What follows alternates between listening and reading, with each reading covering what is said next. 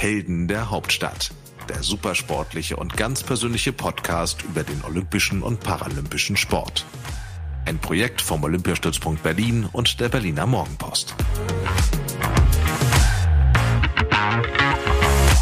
Die Olympischen Winterspiele sind Geschichte. Unsere Berliner Starterinnen und Starter sind zurück in der Hauptstadt und waren im Roten Rathaus, um sich ins Gästebuch der Stadt einzutragen. Wir haben die Gelegenheit natürlich genutzt, uns bei den Athletinnen und Athleten umzuhören. Also viel Spaß mit der Welcome Home Folge von Helden der Hauptstadt. Sie ist die erfolgreichste deutsche Olympi äh, Winterolympionikin und hat sich in Peking zur Rekordolympiateilnehmerin gekrönt. Claudia Pechstein äh, durfte bei der Eröffnungsfeier auch die deutsche Fahne tragen. Was war das für ein Gefühl? Ja, es war natürlich ein unbeschreibliches Gefühl. Das war, glaube ich, ein Traum eines jedes, jeden Olympioniken, äh, die Fahne auch mal ins äh, Stadion tragen zu dürfen, bei der Eröffnungsfeier äh, mit der deutschen Mannschaft gemeinsam da einzumarschieren.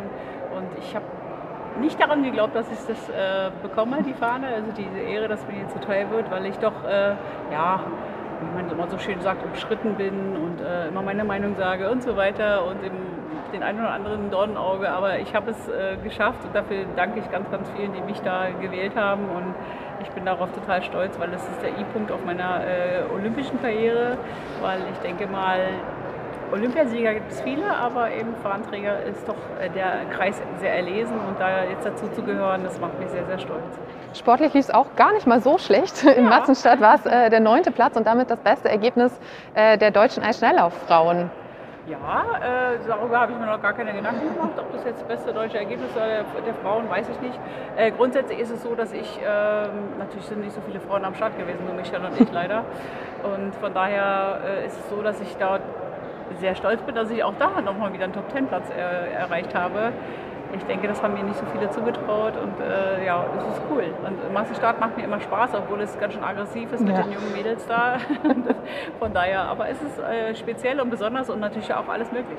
Es war auch ein äh, super spannendes Rennen, wie ich fand, als dann plötzlich ähm, der Moder äh, Kommentator auch total ausrastet und meinte, Claudia Pechstein geht nach vorne, sie ja. geht nach vorne. Es waren diese Sprintpunkte, die du wolltest, genau, richtig? Genau, ich musste mir noch irgendwas einfallen lassen, um halt ein gutes Ergebnis zu schaffen. Wenn man dann nur hinterherläuft, sieht ja auch nicht immer so toll aus. Und es wird ja auch immer so gleich kommentiert kommentiert, ne? Ja. aber es ist natürlich auch, gehört zum Taktischen natürlich, sich auch ein bisschen auszuruhen. Ich meine, mit 50 fast äh, muss man noch ein bisschen mehr äh, Energie sparen als die anderen jungen Mädels. Und ich habe dann gedacht, ach, ich probiere es jetzt einfach mal, mal gucken, ob es klappt. Und dann habe ich die drei Sprintpunkte holen können. Und äh, ja, am Ende Platz 9, äh, sensationell. Äh, die nächsten Olympischen Spiele finden in Cortina d'Ampezzo und Mailand statt. Ähm, genau. Mit oder ohne Claudia Pechstein? Also ganz, ganz sicher mit.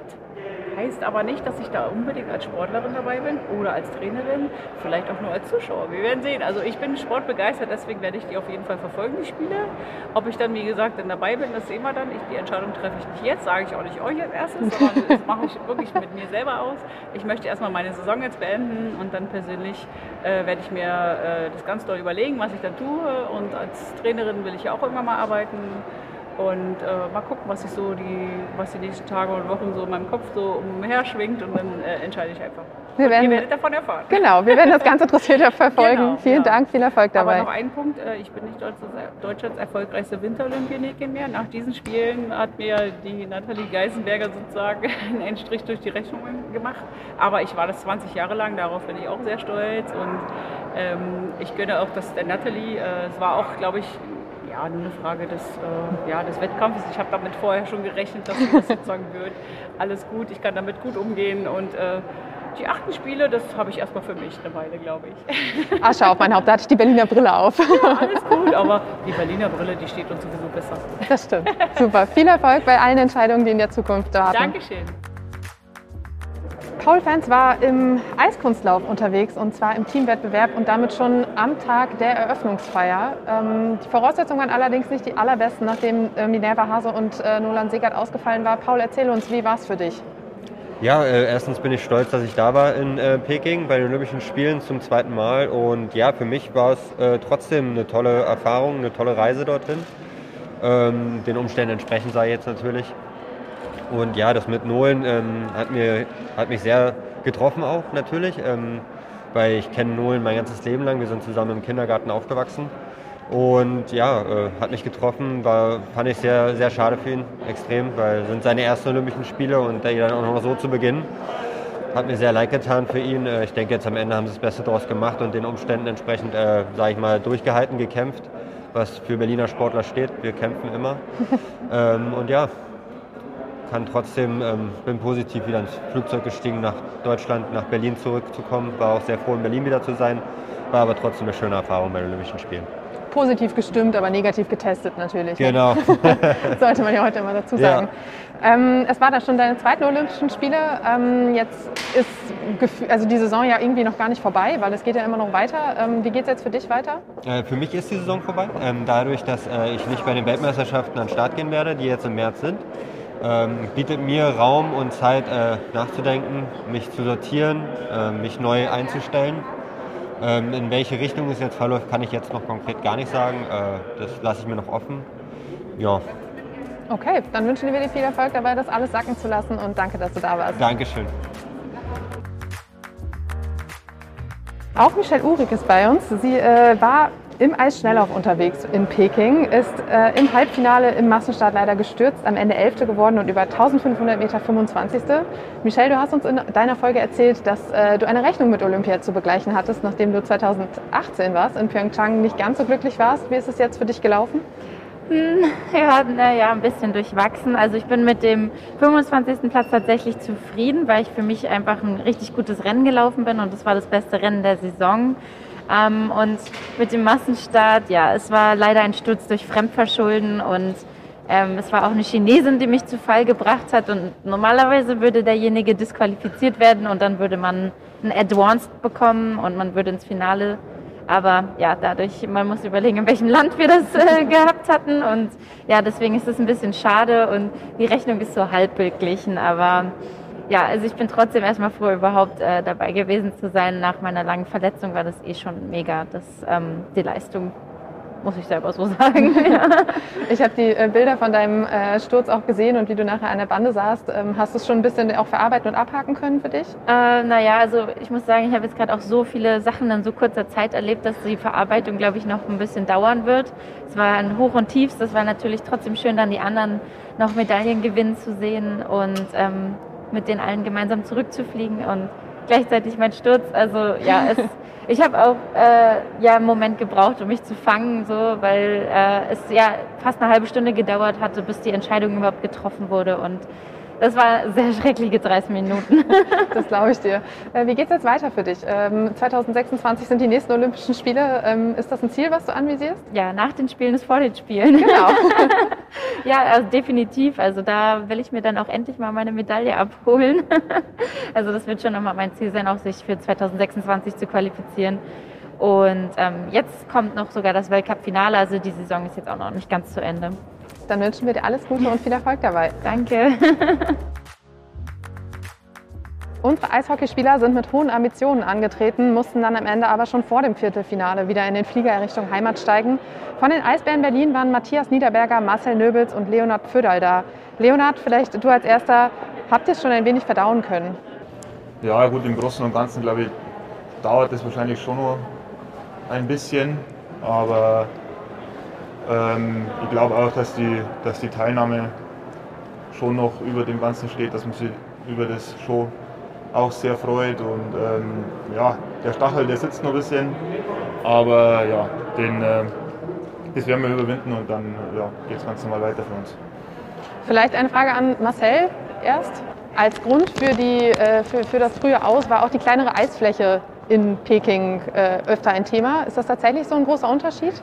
Nee, finde ich nicht, weil ähm, ich denke, dass die äh, Verhältnisse für alle die gleichen waren. Ähm, wir haben alle äh, in Europa in der Zeit oder im jetzigen Jahr gespielt. Da sind ja keine Spieler außer die College-Spieler dabei gewesen, die an die Eisfläche eigentlich gewöhnt sind. Äh, von daher äh, glaube ich, ist es weniger für uns eine Ausrede äh, zu nutzen. Aber ähm, klar, wir wissen auch, dass es nicht das war, was wir uns vorgestellt haben. Aber na gut, Leben geht weiter und äh, nach, glaube ich, vielen äh, erfolgreichen Jahren und Momente, die wir jetzt im Eishockey erlebt haben in den letzten, äh, würde ich sagen, äh, zwei, Wel äh, zwei Olympi äh, Olympiaden seit 2018 bis jetzt, war es vielleicht der erste Dämpfer äh, und von daher glaube ich, können wir trotzdem erhobenen Hauptes weitermachen, wie es bis jetzt läuft. Ähm, ihr seid jetzt direkt eigentlich aus dem Flieger direkt zurück zu den Eisbären, äh, schon wieder mittendrin im äh, ja, Liga-Alltag. Hat das auch so ein bisschen geholfen, das Ganze jetzt erstmal ad acta zu legen? Ja, das definitiv. Das war jetzt eine gute Ablenkung, vor allem, weil wir gestern direkt einen äh, hohen Sieg einfahren konnten. Äh, ja, die, die Wunden müssen noch ein bisschen geleckt werden, denke ich, aber es ist äh, eine gute Ablenkung, beziehungsweise wir müssen uns voll konzentrieren, weil bei uns geht es ja um, um äh, richtig was. Das jetzt, sind jetzt die letzten, äh, ja, das letzte Drittel, nee, das letzte Viertel der Saison. Dann wünschen wir euch da ganz viel Erfolg bei, drücken die Daumen, dass das erfolgreich zu Ende geht und äh, danke. Danke sehr. Es war eine unglückliche Olympiapremiere für Minerva Hase und Nolan Segert. Direkt bei der Anreise wurde Nolan positiv auf das Coronavirus getestet, musste, ich glaube, es waren neun Tage in Quarantäne, genau. kein Training und am Ende eine wirklich äh, große Enttäuschung bei euch beiden. Minerva, wie, wie hast du diese Tage auch erlebt? Ähm, sehr durchwachsen. Äh, es gab Höhen und Tiefen. So die ersten neun Tage, wo Nolan natürlich in der Quarantäne war, waren äh, schon ein großer Tiefschlag. Wir dachten auch schon, dass er nach ungefähr vier Tagen rauskommt, weil seine CT-Werte danach aussahen. Ähm, dann sind sie auf einmal wieder gefallen, dann war es wieder so ein Rückschlag. Dann kam endlich der negative Test, dann waren wir natürlich alle super glücklich, haben uns gefreut, dass es jetzt doch noch losgeht. Dann äh, ging das Trainings los, äh, alle waren super glücklich. Dann haben wir dann doch relativ schnell gemerkt, okay, das hat schon doch mehr Energiereserven gekostet, das alles, als wir jetzt gedacht haben haben dann versucht, alles in den Wettkampf reinzuhauen, haben dann aber auch relativ schnell gemerkt, dass es einfach doch ein bisschen zu viel auf einmal war. Ich meine, er ist dann von 0 auf 100 wieder hochgeschossen. So, da haben halt dann leider die letzten Reserven gefehlt. Also ja, hoch und runter die ganzen Spiele. Äh, Nolan ist heute nicht da. Ähm, hat, hat er noch ein bisschen auf, aufzuarbeiten oder ja, ich würde halt sagen, es hat persönliche Gründe und mehr will ich auch da nicht sagen, weil ich will jetzt auch nicht für ihn irgendwie da sprechen. Ihr habt äh, am Ende dann den 16. Platz genau. ähm, belegt. Äh, die Bilder, wie ihr beide in der, ich glaube, sie heißt Kiss and Cry Kiss and Area, Cry, genau. hat, äh, sind auch um die Welt gegangen. Ähm, wie, wie ging es danach für euch weiter? Hattet ihr dann Zeit, das Ganze ein bisschen sacken zu lassen oder ging es von einem Termin zum nächsten und nach Hause? Und ja, also ich glaube, das Schwierigste war direkt danach durch äh, durch die Media-Presseabteilung da zu gehen, weil natürlich dann alle wissen wollten, wie es jetzt war und dass wir es einschätzen sollen. Und wir standen halt da und waren, wussten selber noch nicht, was wir damit anfangen sollen. Also ich glaube, das war der härteste Schritt. Danach ähm, ja, ging es doch irgendwie so Schlag auf Schlag. Dann haben die Abschlussfeier direkt am nächsten Abend. Dann ging der Flug zurück. Jetzt sind wir hier. Also ich glaube, so richtig alles zu verarbeiten, Zeit hatten wir dazu noch nicht. Ähm, aber ja, man will es auch alles nicht auslassen. Ich meine, wann hat man mal die Chance, ins Rote Rathaus zu gehen? So, von daher, wir haben jetzt gesagt, wir machen noch ein paar Tage frei, um das alles sacken zu lassen und dann starten wir wieder, hoffentlich von neuem. Die ähm, Weltmeisterschaft findet Ende März statt. Ist das ein Ziel, was ihr anvisiert? Ja, schon erstmal. Also ähm, wir haben jetzt noch nicht darüber gesprochen, wie, wo, was so. ähm, aber ja, erstmal steht es auf der Agenda.